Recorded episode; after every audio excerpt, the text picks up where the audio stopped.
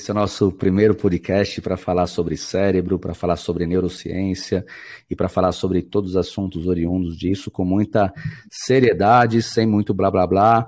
E para isso eu estou aqui com o professor Dr. Leandro. Bom dia, Leandro. Fala, Ivo. Bom dia, bom dia, pessoal. Bom dia a todos e todas. E vamos aí falar um pouquinho sobre cérebro, né? No Cerebrando, que o nome, inclusive, é bem convidativo, né? É isso. Bom dia, meu nome é Ivo, eu sou um empreendedor apaixonado por neurociência e por alguns assuntos que a gente pretende discutir muito aí nos, próximos podcasts. E a gente vai começar hoje discutindo um pouquinho sobre um dos assuntos mais pesquisados aí na internet, que é neurociência. A gente tem visto muita coisa na internet nos últimos meses, barra anos por aí, e a gente tem se deparado com neurociência, com neuroshampoo, com neuro, várias coisas. E vamos falar um pouquinho então sobre neurociência. Me fala aí, Leandro, o que, que é neurociência? Mas vamos falar de um jeito mais humanizado sobre a neurociência, né? Perfeito. É interessante, Ivo, essa tua colocação do neuroshampoo, porque realmente existe, né? Não estamos fazendo propaganda, viu, pessoal? Cuidado. E essa, essa informação ela é muito legal, por quê? Porque a gente vive, e aí agora é um momento de desabafo, a gente vive uma banalização das neurociências, né? Então, muito cuidado, pessoal. O que é neurociência? A neurociência é uma área, basicamente, que estuda o sistema nervoso. O que ela vai fazer é estudar o sistema nervoso. E aí, curiosamente, talvez algumas pessoas estejam perguntando o que é sistema nervoso, né, Ivo? E não, mas eu acho que antes disso a gente vai ter um podcast muito legal, né? Porque na prática um pedacinho do sistema nervoso é aquele que deixa a gente bem nervoso e a gente não sabe se quer controlar, não sabe como isso acontece. E a gente vai entrar para falar muito sobre isso. Mas vamos lá, voltando a palavra quem entende, fala aí, Leandro. Então, vamos lá. Então, antes de mais nada, a neurociência é uma área dentro das ciências que estuda de maneira muito, muito abrangente, talvez, o sistema nervoso, o cérebro, por exemplo, e outras estruturas que nós vamos comentar durante as nossas conversas, durante os nossos podcasts. Mas é importante dizer que hoje nós temos cinco campos, talvez, que estejam dentro das neurociências. Por exemplo, a neurociência comportamental, que vai trabalhar avaliando o comportamento, como que as pessoas se comportam nas relações, como que elas se comportam no âmbito do trabalho, na relação afetiva, na relação com os amigos, em resumo, a parte comportamental. E nós temos também uma neurociência que é cognitiva. E aí já é diferente. Por quê, Ivo? Cognição é diferente de comportamento. E a gente percebe muitas vezes de uma maneira muito equivocada e utiliza como sinônimo comportamento e cognição. O que não é. O que é cognição, de maneira geral, para a gente conversar um pouquinho? Cognição é aqueles processos que ocorrem dentro do cérebro, aonde as células, que a gente também vai conversar, elas passam informações umas para as outras. Exemplo de cognição: memória, aprendizagem, tomadas de decisões, funções executivas, tudo isso são exemplos de cognição. E aí então já falamos da neurociência no comportamento, na cognição, nós temos a neurociência também estudando os processos anatômicos, a parte estrutural do cérebro, aquilo que nós chamamos de neuroanatomia. E temos, é, nesse quarto tópico, a neurofisiologia. O que, que ela faz? Ela estuda como essas células elas se comunicam como uma passa informação para outra, como que elas vão conversar. E por fim, uma área que cresce muito, que a gente também vai comentar, é a neuropsicologia. Então nós temos esses cinco pilares hoje: a neurociência do comportamento, da cognição, a neurofisiologia, a neuroanatomia e a neuropsicologia. E tem um ponto que é bem interessante de falar aqui, né? Porque neurociência tem que ser discutida e falada por quem realmente conhece, né? Então eu sei que você dá aula em algumas instituições aí hoje, como o próprio Einstein de São Paulo, possui o mestrado, doutorado, pós-doutorado, escreveu muitos livros. Uma hora a gente vai debater sobre alguns que são pô, fantásticos, inclusive, e a gente não está aqui para fazer propaganda, ou talvez só um pouquinho, né? Que é o primeiro episódio, tem que esperar um pouco mais.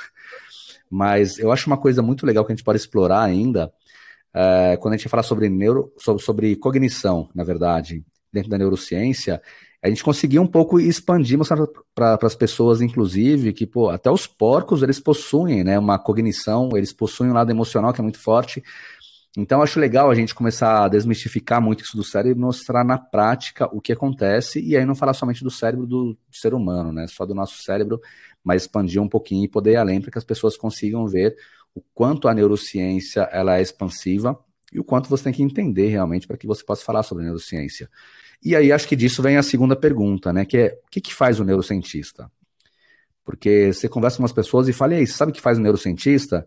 E o cara já pensa, fala, bom, aquele cara deve estar dentro de um laboratório, sei lá, utilizando algumas coisas meio loucas, aqueles instrumentos que eu não conheço, e que usando é alguma errado, coisa na né? cabeça. Que não é que não é errado.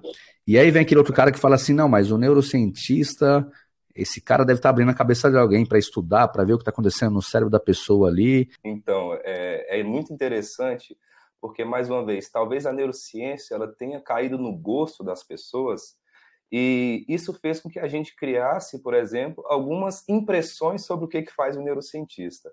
Então, vamos lá, o que, que faz o neurocientista? O neurocientista, antes de mais nada, ele vai estudar é, o cérebro como um todo. Não só o cérebro, mas outras estruturas que estão relacionadas que a gente vai comentar, mas vou me restringir ao cérebro agora para ficar talvez mais pedagógico para quem está nos ouvindo, quem está nos assistindo. É, ele estuda o cérebro. Então, vamos pensar, eu, Leandro, o que, que eu faço lá na neurociência? Eu, por exemplo, posso pegar hoje um animal de laboratório, quando ele tem ali um conselho de ética, quando se passa por um comitê, e posso estudar esse sistema nervoso como um todo. De que maneira? Vamos pensar que hoje eu quero estudar como que é funciona a epilepsia. Eu consigo pegar um animalzinho de, de laboratório, por exemplo, um roedor, e fazer com que ele tenha epilepsia. Ou então características que são semelhantes à epilepsia. Por quê? Depois que eu consigo trazer essa condição para o animal, eu posso, por exemplo, Ivo, pegar e estudar esse cérebro. Eu posso estudar as células que estão envolvidas, eu posso fatiar literalmente esse cérebro para estudar cada célula, como elas se comunicam, qual área que ficou mais lesionada, qual área que ficou menos. Eu posso, por exemplo, suplementar esse animal de alguma forma. Vamos supor, eu posso dar um ômega 3 para esse animal e ver se ele tem um efeito protetor, neuroprotetor no cérebro. Então, o neurocientista, ele está na ciência, esse é o primeiro aspecto. Só é neurocientista quem está na ciência. Mas na ciência de que maneira? Estudando o cérebro, publicando artigos científicos, escrevendo livros. Dessa maneira a gente torna-se um neurocientista. O que é diferente, as pessoas confundem, e vale a pena a gente ressaltar, é diferente, por exemplo, do neurologista. Eu vejo muitas pessoas utilizando, ah, mas você mexe com cabeça, então você é médico. Né? As pessoas falam, o neurocientista ele não é médico. A gente pode ter médicos neurocientistas, assim como a gente pode ter psicólogos neurocientistas, qualquer outra área em si a gente pode trazer para a neurociência. Né? Mas, enfim, só para a gente, é, para eu tentar me fazer entender, porque talvez esteja uma conversa muito doida, é coisa de cientista, tá, Ivo? Tem que falar isso também, que cientista é doido, tá? É, só para a gente compreender esse finalzinho, o neurocientista, então, ele estuda o cérebro, ele entende os processos, como que ele funciona, como que as células se comunicam, para que lá na frente a gente consiga trazer esse estudo que muitas vezes parte do animal. Eu vi que você falou do porco, né? Então você comentou muito sobre o porco. É, pode partir de um animal, de um roedor, de um primata não humano, de um porco. Inclusive, existem estudos, quando a gente pensa em atividade elétrica, que começou a estudar em baratas. Olha que interessante. Baratas foram estudadas para que a gente pudesse entender um ritmo que a gente chama de ritmo teta no nosso cérebro. Eu acho que é isso. Mas agora vem aquela pergunta que ela é matadora e eu vou te colocar umas lençóis agora. O neurocientista também usa só 10% do cérebro? Essa pergunta é muito. Cara, você sabe que você está falando de neurociência aí, e eu fiz um curso lá onde você foi, inclusive, instrutor na pós-graduação do Einstein, e estou fazendo um outro também, neurologia e neurociência lá, e a cada dia eu sei que eu não conheço nada de neurociência, por mais que eu estude, cara. Então é impressionante. E por isso que eu acho que vale a pena a gente falar já aqui por que a gente só usa 10% do nosso cérebro. Para que todo mundo entenda de uma vez por todas que a gente não usa 10%. Mas vamos lá. É, é, bem interessante, eu acho que isso é uma coisa muito lá Raul Seixas, né? Depois que Raul Seixas comentou isso em uma música, eu acho que foi na música Ouro de Tolo, né? Mas depois que foi comentado dessa história de que usamos 10% do nosso cérebro, isso virou literalmente um mito. Embora, e aí é importante a gente ressaltar isso, viu? Embora a gente olhe para algumas pessoas e duvide que elas estejam usando 100%, né? Tem hora que a gente questiona, né? A gente olha e fala, mas será que tem 100% aí mesmo? Mas é um mito, tá, gente? Nós utilizamos todo o nosso cérebro, nós utilizamos 100% dele, e essa ideia de que se a gente utilizasse mais de 10%, a gente poderia fazer milhares de coisas, isso é um mito. Não existe qualquer possibilidade da gente utilizar. Se a gente tivesse só 10% do nosso cérebro, a gente não teria, inclusive, compatibilidade com a vida. A gente nem aqui estaria. O que não é muito diferente de algumas coisas que a gente vê hoje também por aí, né? Mas vamos lá que a gente não quer dar ibope para isso, não. E, e, eu acho que vale a pena só correlacionar uma curiosidade que é bem interessante sobre isso também, né? Que é aquele outro mito que existe que, ah, além de usar só 10% do nosso cérebro, uh, quando chega a determinada idade você não aprende mais nada. Então, assim, ou você aprende até uma idade específica, ou a partir dali esquece, né? Ladeira abaixo. E aí, fala um pouquinho sobre isso, cara. Estamos falando de cérebro, de conhecer um pouquinho, então acho legal já quebrar essas barreiras aí para todo mundo entender que não, não é só 10% do cérebro e que sim, dá para se estruturar para que você consiga aprender muita coisa, mas eu deixo para você complementar aqui porque eu não quero tirar também todo o seu mérito aí e como eu conheço um pouquinho mais que você, então é, exatamente, exatamente. Por isso que eu tô quietinho aqui. É, olha, olha que curioso isso também. Eu adoro esses mitos, porque de certa forma ele, esse, por exemplo, esse de que o cérebro não aprende depois de mais que a gente está mais velho, nos coloca num lugar interessante que é a zona de conforto, que por sinal o nosso cérebro adora.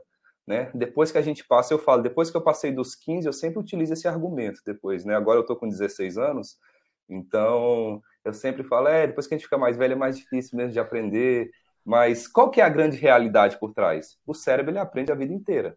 Em toda. Nós aprendemos durante toda a vida. A gente talvez, e agora eu até mudei meus conceitos, porque eu falava assim, quando a gente para de aprender, quando a gente morre. E aí eu falei, dependendo da crença, é o contrário, né? A gente vai aprender muito mais, inclusive depois que a gente morre. Qual que é a explicação, só para a gente deixar mais claro? A gente começa a ter dificuldade quando a gente fica mais velho? Sem dúvida. Isso é fato. Depois que a gente fica mais velho, as dificuldades elas vão vir, em relação, inclusive, essa parte de aprendizagem. Por quê? Primeiro que existem alguns fatores que favorecem a memória, que favorecem a aprendizagem. Por exemplo, um deles é um que a gente chama de BDNF, que é uma neurotrofina. Esse fator, o que, que ele faz? Ele auxilia nos processos de memória aprendizagem é, não tem como a gente dissociar a aprendizagem de memória, não existe essa possibilidade. E esse tal desse BDNF, que a gente pode comentar em outro momento, ele reduz com o passar dos anos. Ou seja, quando a gente fica mais velho, dificulta algumas características de aprendizagem, sem dúvida. Mas a gente não consegue mais aprender? Isso é mentira. Isso é desculpa de pessoa que não está afim de estudar, que não está afim de, de conhecer. Tá? Mas a gente aprende a vida inteira ou de quem está querendo entrar nessa área que você até comentou que o cérebro ama, né? Que é ele ficar ali gastando pouquíssima energia, sem fazer quase nada. E vamos só entrar com outro conceito aqui. Você falou das neurotrofinas, que são a família de proteínas, né? Que ajudam muito na plasticidade do sistema nervoso. Então vamos trazer isso aqui para o nosso vocabulário do dia a dia, porque senão esse podcast nosso não vai render nada aqui, cara. A gente vai ter uma dor de cabeça terrível com relação a isso. Quando for fa... assim, é. você me traduz, viu? Para que fique claro. Quando eu começar a utilizar, porque às vezes isso é vícios de linguagem de cientista, tá? Então, quando eu tiver essa dificuldade de colocar algumas palavras mais complicadas, você, como um bom é, professor, você traduz para a gente, tá? Deixa comigo, não tenha dúvida. Como eu tô com 18, você tá com 15, a gente consegue entender, né? Porque afinal, com 15 anos, um adolescente ele é difícil, né? porque são os hormônios, não tem nada a ver com o cérebro, a gente não vai discutir isso aí em nenhum podcast no nosso futuro, talvez até o próximo já. Mas enfim. E, e olha só, tentando deixar um pouquinho mais simples o pessoal entender, quando se fala do cérebro, vamos tentar dividir um pouquinho aqui desse conceito de falar da neurociência. A gente está falando do cérebro, estamos falando do sistema nervoso. Vamos só deixar um pouquinho mais simples para que a quem está ouvindo consiga olhar, entender, falar, ah, beleza. Então, quando eu falo do cérebro, estou falando disso. Se eu falo do sistema nervoso, ele está ligado ao cérebro, conectado de alguma forma, sim ou não? Ah, mas e quando alguém fala e a sua mente, não o meu cérebro? Vamos deixar um pouquinho mais vivo só esse conceito para entender, então, como a gente vai discutir muito sobre neurociência. A gente está falando desse órgão que é o cérebro e fala um pouquinho dele agora, de principais características e um pouquinho de como se divide, então, os estudos uh, dentro da neurociência. Ótimo, ótimo. Então vamos lá, pessoal. Primeira coisa, quando a gente fala de cérebro, existe uma diferenciação. Cérebro não é encéfalo. O que é encéfalo? Encéfalo é a junção de três estruturas. Nós temos o cérebro, nós temos o cerebelo, que o conceito da palavra, o que é cerebelo? Pequeno cérebro. É um pequeno cérebro. E nós temos o tronco encefálico. Portanto, temos cérebro, cerebelo e tronco encefálico. A junção dessas três estruturas que depois aparece aí para vocês, depois a gente vai deixar isso sempre muito mais claro, tá? É só um conceito inicial. Ela quer dizer que é o encéfalo. Portanto, o cérebro faz parte do encéfalo. O cérebro ele é uma estrutura que compõe esses conceitos. E aí nós temos o sistema nervoso que se divide basicamente em duas partes. Uma parte que é o sistema nervoso central e uma parte que é o sistema nervoso periférico.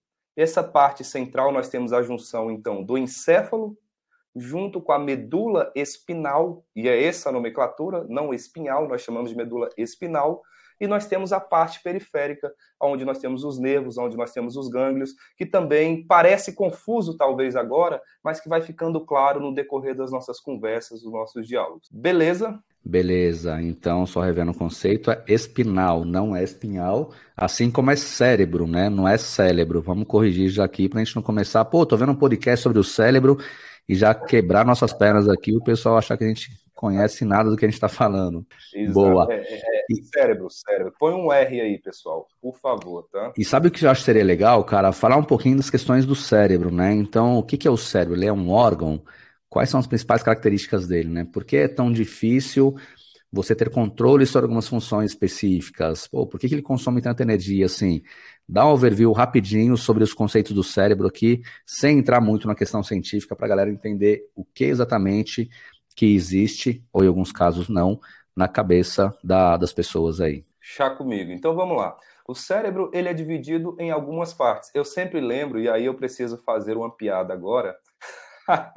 Quando tá não, lá no... Não é uma piada política, não, né? Porque hoje é dia não, 3 de outubro, a gente não quer comprar briga com ninguém. Boa. Não, não. É uma, é uma piada talvez filosófica, porque é do Chaves, né?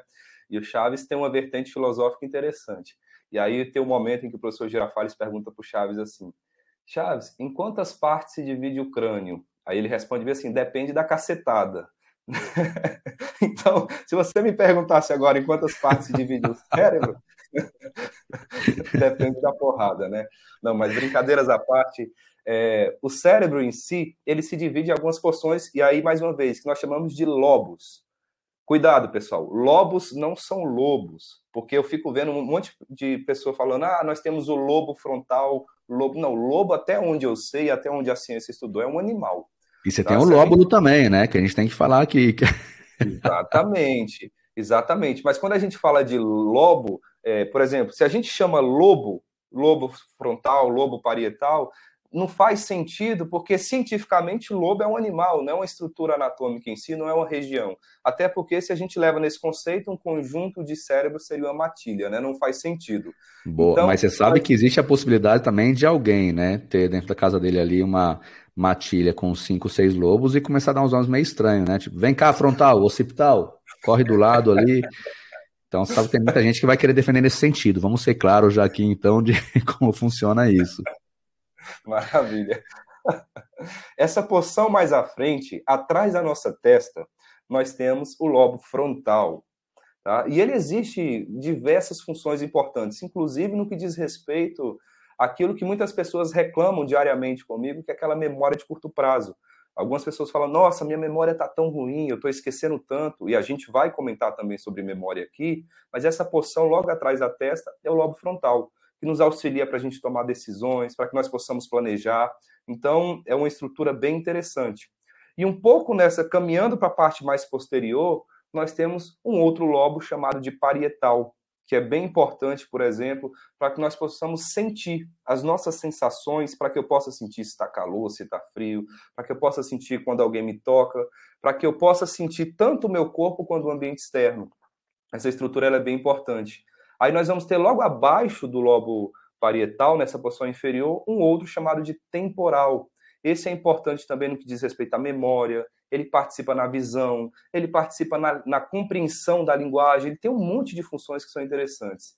E o último, lá atrás, ali na porção posterior, ali próximo onde as pessoas chamam de nuca, né, falam da nuca, nós temos o lobo occipital, que ele vai ser importante no que diz respeito à visão, para que nós possamos enxergar. E um que hoje existe uma briga muito grande sobre é ou não é um lobo, a gente pode aceitar como lobo, não pode, é o lobo da ínsula.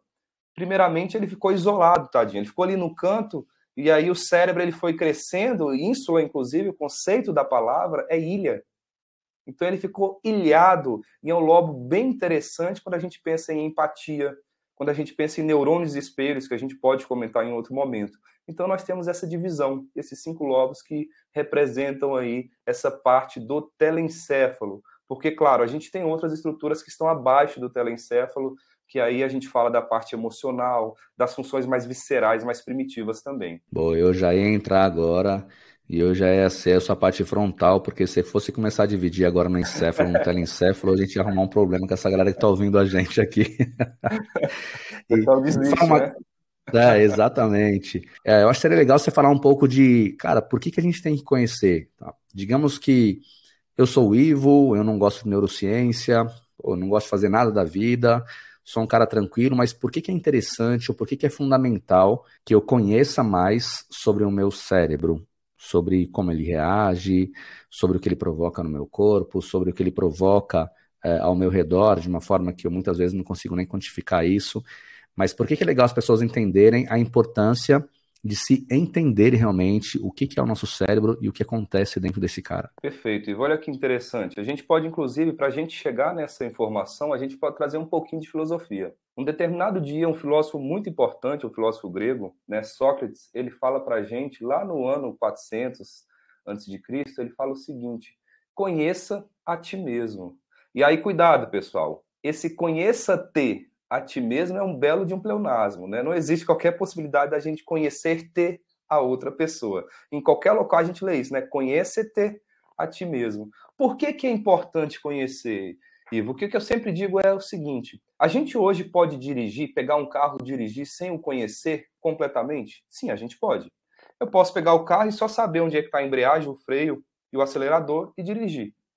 Porém, portanto e todavia, se esse carro ele der algum problema, eu sei o que fazer? Eu sei como melhorar o desempenho dele? Não sei. Por quê? Porque o meu conhecimento é técnico. É um conhecimento limitado para que eu possa simplesmente conduzir o veículo.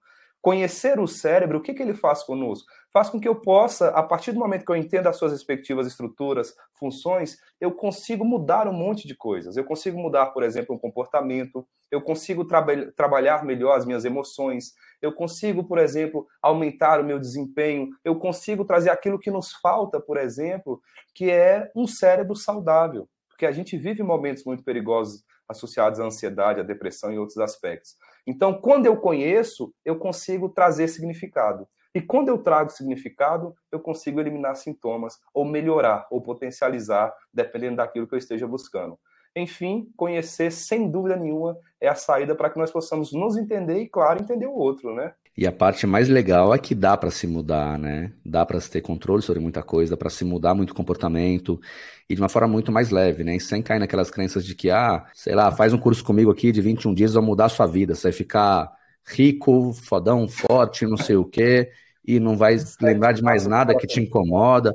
Exatamente. Então, eu acho legal a gente falar um pouco disso, né? Porque o que você falou agora é muito, acho que é muito sério e é muito real, que assim, a gente tem visto tanta gente uh, pegando para si o termo neurociência ou o termo neurociências, usando em favor próprio, falando um monte de groselha por aí.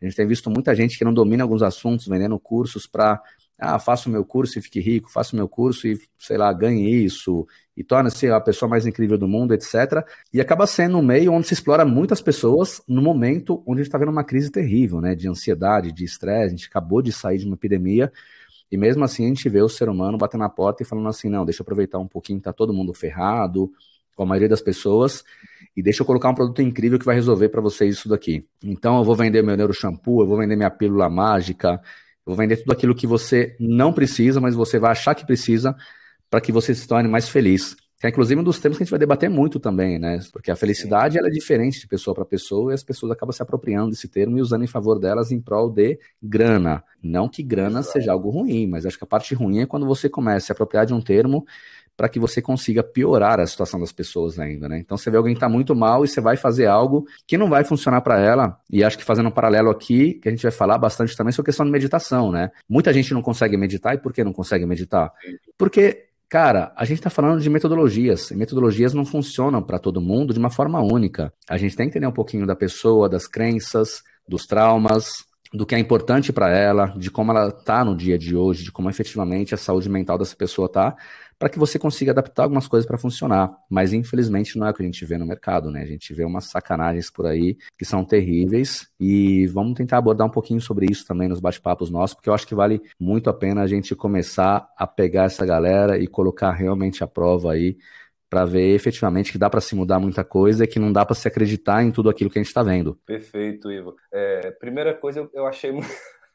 achei muito interessante você gosta de falar um monte de groselha. Eu nunca escutei esse termo, tá? Foi não, ótimo. a gente tem que desmistificar totalmente a neurociência. Vamos começar, vamos discutir sobre a groselha é, também, né? cara, porque a groselha de mercado é algo, porra, impressionante, bicho. É é uma maneira da gente ser ético, né? A groselha as pessoas substituem por aquilo que achar mais interessante. Quando você diz fala um monte de groselha, vocês podem dar o, a, o significado semântico que quiser. Exatamente. E isso serve para mostrar já que a gente tem um controle maior sobre nossa frontal, né? Porque a maioria das pessoas já ia falar e vamos falar sobre essa groselha que a gente está vendo por aí. né? Boa. Então, é, é muito relevante essa tua colocação. Por quê? Porque e aí a dica que eu dou, enquanto neurocientista, a dica que eu dou é: fuja de receitas prontas. Fuja dos sete passos para a felicidade, 21 dias para estabelecer um hábito. Fuja dessas receitas prontas. Por quê? Primeira coisa, a biologia, embora ela nos oriente, ela nunca determina. Eu não posso aplicar a minha, os conceitos que eu tenho dentro daquilo que eu experimentei socialmente para todos e todas. Não existe essa possibilidade. E aí, mais uma vez, existem várias pessoas hoje que começam a pegar receitinhas decoradas e falar: ah, eu vou seguir esses sete passos para a felicidade, eu vou seguir porque eu vou ser feliz. E ele vai fazer os sete passos, não vai ser feliz, e o que, que vai acontecer? A depressão ela vai se estabelecer. Né? Então, não existe qualquer possibilidade. A gente precisa conhecer a biologia, precisa conhecer a anatomia, porque ela nos auxilia, nos orienta, e, claro, sem dúvida, eu posso assinar embaixo, faz com que a gente consiga lidar melhor com determinados tipos de situações. Mas utilizar todo mundo na mesma caixinha é um reducionismo muito grande. E a ciência ela não funciona no reducionismo. Né? A ciência, a neurociência, ela funciona, a gente trabalha com a amostragem, mas ela funciona a partir do momento que eu pego esse sujeito e trabalho também os, os, os aspectos subjetivos. Né? Então, é bem interessante essa sua fala, e digo mais uma vez, a ciência ela não é uma receita mágica e ela também não é a receita pronta. Boa. Inclusive vamos adotar como tema então aqui nesse podcast que é o seguinte: aqui não tem groselha. Você pode estar com a Pronto, sede que é. for, com a vontade de doce que você quiser, mas aqui não vai ter groselha. Aqui a gente vai levar esse assunto a sério e vamos debater aí do jeito certo, tá levando essa informação. Mão, né, Se tá Boa. nesse momento é, se a pessoa que está aqui nos escutando nesse momento ou nos vendo está com a canetinha na mão esperando os sete passos, talvez não seja aqui, né? Aqui Exatamente. Não, não, não, não fala que talvez não seja aqui que você vai expulsar as pessoas. Vamos deixar elas um pouquinho mais de tempo aqui, né? Pô, então, ou mais um A gente em algum momento vai dar os sete passos para você. Vai ouvindo. No episódio mil, mil e um, a gente deve chegar com algo parecido. Deixa eu fazer então a minha fala para que eu seja melhor compreendido. Pode ser que essa felicidade você encontre em dois passos, em um, e pode ser que você encontre essa felicidade em 30, 40, 50 passos. A questão é, eu não posso assegurar que vai ser em sete passos, mas você pode encontrá-la. Inclusive, nesse momento, acredito eu que todo mundo que esteja aqui escutando um pouco dessa conversa esteja também experimentando um pouco de felicidade. Né? Então, já deu aí o primeiro passo. Boa. Cara, e você sabe que tem uma curiosidade para a gente poder fechar ainda, né? Que o Brasil é o quarto maior produtor de groselha do mundo desde 2013, cara. A gente vai ter que ir contra essa vertente aí, porque aqui não vai dar para ser nesse modelo aí não, viu? A produção nossa de groselha vai ter que ser baixíssima por aqui ou inexistente. Eu queria agradecer a produção desse podcast que está pesquisando as coisas muito rápido. Né? Rapaz, aqui a gente vai falando e tem umas cinco pessoas do lado aqui, em algum, é. em algum lugar, aqui mandando informação. Não fala isso, fala aquilo. A gente vai fingindo que Os algumas coisas são importantes. Né? Totalmente, cara, usando o frontal o tempo todo para saber o que vale e o que não vale a pena aqui. Pô, obrigado, Leandro. Acho que foi Super ótimo, é, divertido esse primeiro bate-papo nosso aí. Esse é o nosso primeiro podcast com assunto conceitos da neurociência. Como a gente falou muito, a gente vai vir com os próximos aí com vários temas para desmistificar, para diminuir essa produção de groselha e fazer a gente cair nesse patamar de ser o quarto maior produtor de groselha do mundo. É, vamos trazer muito assunto interessante também relacionado à meditação, a neurociências, ao cérebro em si, ou ao encéfalo, antes que o Leandro me corrija por aqui o que é mito, o que não é mito, como a gente pode efetivamente reprogramar muita coisa, aprender de um jeito mais gostoso, falar muito sobre também hormônios do nosso corpo, sobre como eles impactam no nosso dia a dia, sobre aprendizado, sobre trauma, sobre política. Não, política não, estou confundindo as coisas. Frontal não, falhou aqui. Sobre o cérebro há um ano até os 80 anos de idade, o que é que acontece com ele, enfim, a gente vai discutir muita coisa legal por aqui. A gente espera ter vocês ouvindo esse bate-papo maluco nosso aqui. Já como o próprio Leandro disse, não tem como falar com um neurocientista de verdade sem achar que ele é meio maluco, né? É, um aspecto interessante que vale a pena a gente comentar no meio de tudo isso que, que você falou, Ivo, é comentar um pouquinho sobre as emoções né, e os sentimentos. O pessoal aí apaixonado, a gente vai falar um pouquinho por que, que a paixão nos deixa naquela condição tão interessante, né? Essa é a parte a boa. então a gente tem que comentar um pouquinho sobre também as paixões, sobre os sentimentos, outros aspectos, inclusive, que a gente tem que falar, que são aspectos que atravessam as neurociências, eu sempre digo que a inveja é um aspecto muito interessante da gente comentar aqui no nosso podcast. A gente pode Mas conversar é, um É a inveja branca que a gente está falando ou não? Inveja branca é só racismo invertido. Né? Inveja é ruim, gente. Mas depois a gente vai comentar como que reage. Vocês já se perguntaram, por exemplo, como que reage o cérebro do invejoso? Então a gente vai entender um pouquinho como que o cérebro ele se, se estrutura no que diz respeito, por exemplo, à paixão, no que se diz respeito ao sentimento. Por que, que a gente começa a suar naquele relacionamento quando a gente está apaixonado? Por que, que a gente quer passar o dia inteiro com a pessoa? Então tem um monte de coisa legal para a gente conversar aqui. E por que, que a paixão, e aí eu não vou dar resposta, vou só deixar a pergunta, e por que, que ela, por exemplo, tem prazo de validade? E ela precisa ter. Né? Então são alguns tópicos aí que fica aí a sugestão para os nossos bate-papos. Ah, mas eu quero muito falar sobre a paixão agora então, porque eu, como um eterno apaixonado, quero demais discutir esse assunto e entender o que está acontecendo, cara, porque se ela tem coloque prazo... Pra... O pessoal da edição, coloque Leonel Rich aí no final, Andrews Love, senão eu vou sair. Cara, eu vou te falar, se ela tem prazo de validade, eu tô lascado, eu começo a acreditar em macumba, então, porque minha mulher fez alguma coisa, que é a minha sogra, né, que conhecendo bem a figura lá, eu preciso dar, desenterrar umas coisas na casa dela para ver se eu acho lá, entender um pouco desse ponto aí. Inclusive, esse é um assunto legal também, a gente vai discutir um pouco sobre isso daí, de um jeito um pouco mais leve, sem falar muito sobre religião, mas falar sobre o efeito placebo no cérebro. Essa vai ser uma coisa muito legal. Mas e é isso. Espiritualidade como um todo, né? É, espiritualidade, espiritualidade eu acho que vão ser discussões incríveis que a gente vai ter por aqui, que podem ajudar muitas pessoas também. É isso. Pô, obrigado, Leandro. A gente se fala, então, muito logo aí para o nosso próximo tema, que eu espero que seja emoção. quero muito falar de emoção, de paixão, dessas coisas incríveis que a gente tem aí, que está faltando, inclusive, um pouquinho disso aí no nosso mundo também. Então, vamos explorar um pouco sobre esse tema, vamos debater um pouco mais, e eu vou tentar colocar até a minha sogra aqui no dia para falar cinco minutinhos, para que a gente tente desmistificar um pouco disso também. Maravilha, vamos sim. E eu agradeço o pessoal aí que nos assistiu, nos ouviu, a todos e todas. E tenham certeza, gente, voltem, viu? Que vocês vão ver que tem muita coisa boa, diferente e, claro, com muito embasamento científico. Que, embora seja algo extremamente descontraído, eu acho que tem muita ciência envolvida. E a ciência pode estar também nesse lugar, né, Ivo? É, a ciência tem que estar nesse lugar, né, cara? Porque Exato. sem ciência a gente está fadado a ficar no mesmo lugar e a não conseguir evoluir em vários aspectos. E é graças a ela que a gente consegue Acho que é ao pé da letra, inclusive, né, cara? Tem uma evolução muito grande, não só com relação ao nosso cérebro, capacidades, mas tecnologia, enfim. E um conceito muito mais amplo, e é por isso que ela vai embasar muito o que a gente está falando aqui, né? A gente vai discutir muito sobre vários pontos que alguns talvez não consigam ser defendidos ainda pela ciência, mas o que vai mostrar pra gente o quão interessante é o nosso cérebro. Sem dúvida, sem dúvida. É isso aí, pessoal. Muito obrigado e estamos aí, né, Ivo? É isso. Vou falar pro pessoal buscar agora um Lionel Richie para colocar então aqui, para a gente fechar esse podcast com chave de ouro. Valeu, Leandro. É isso.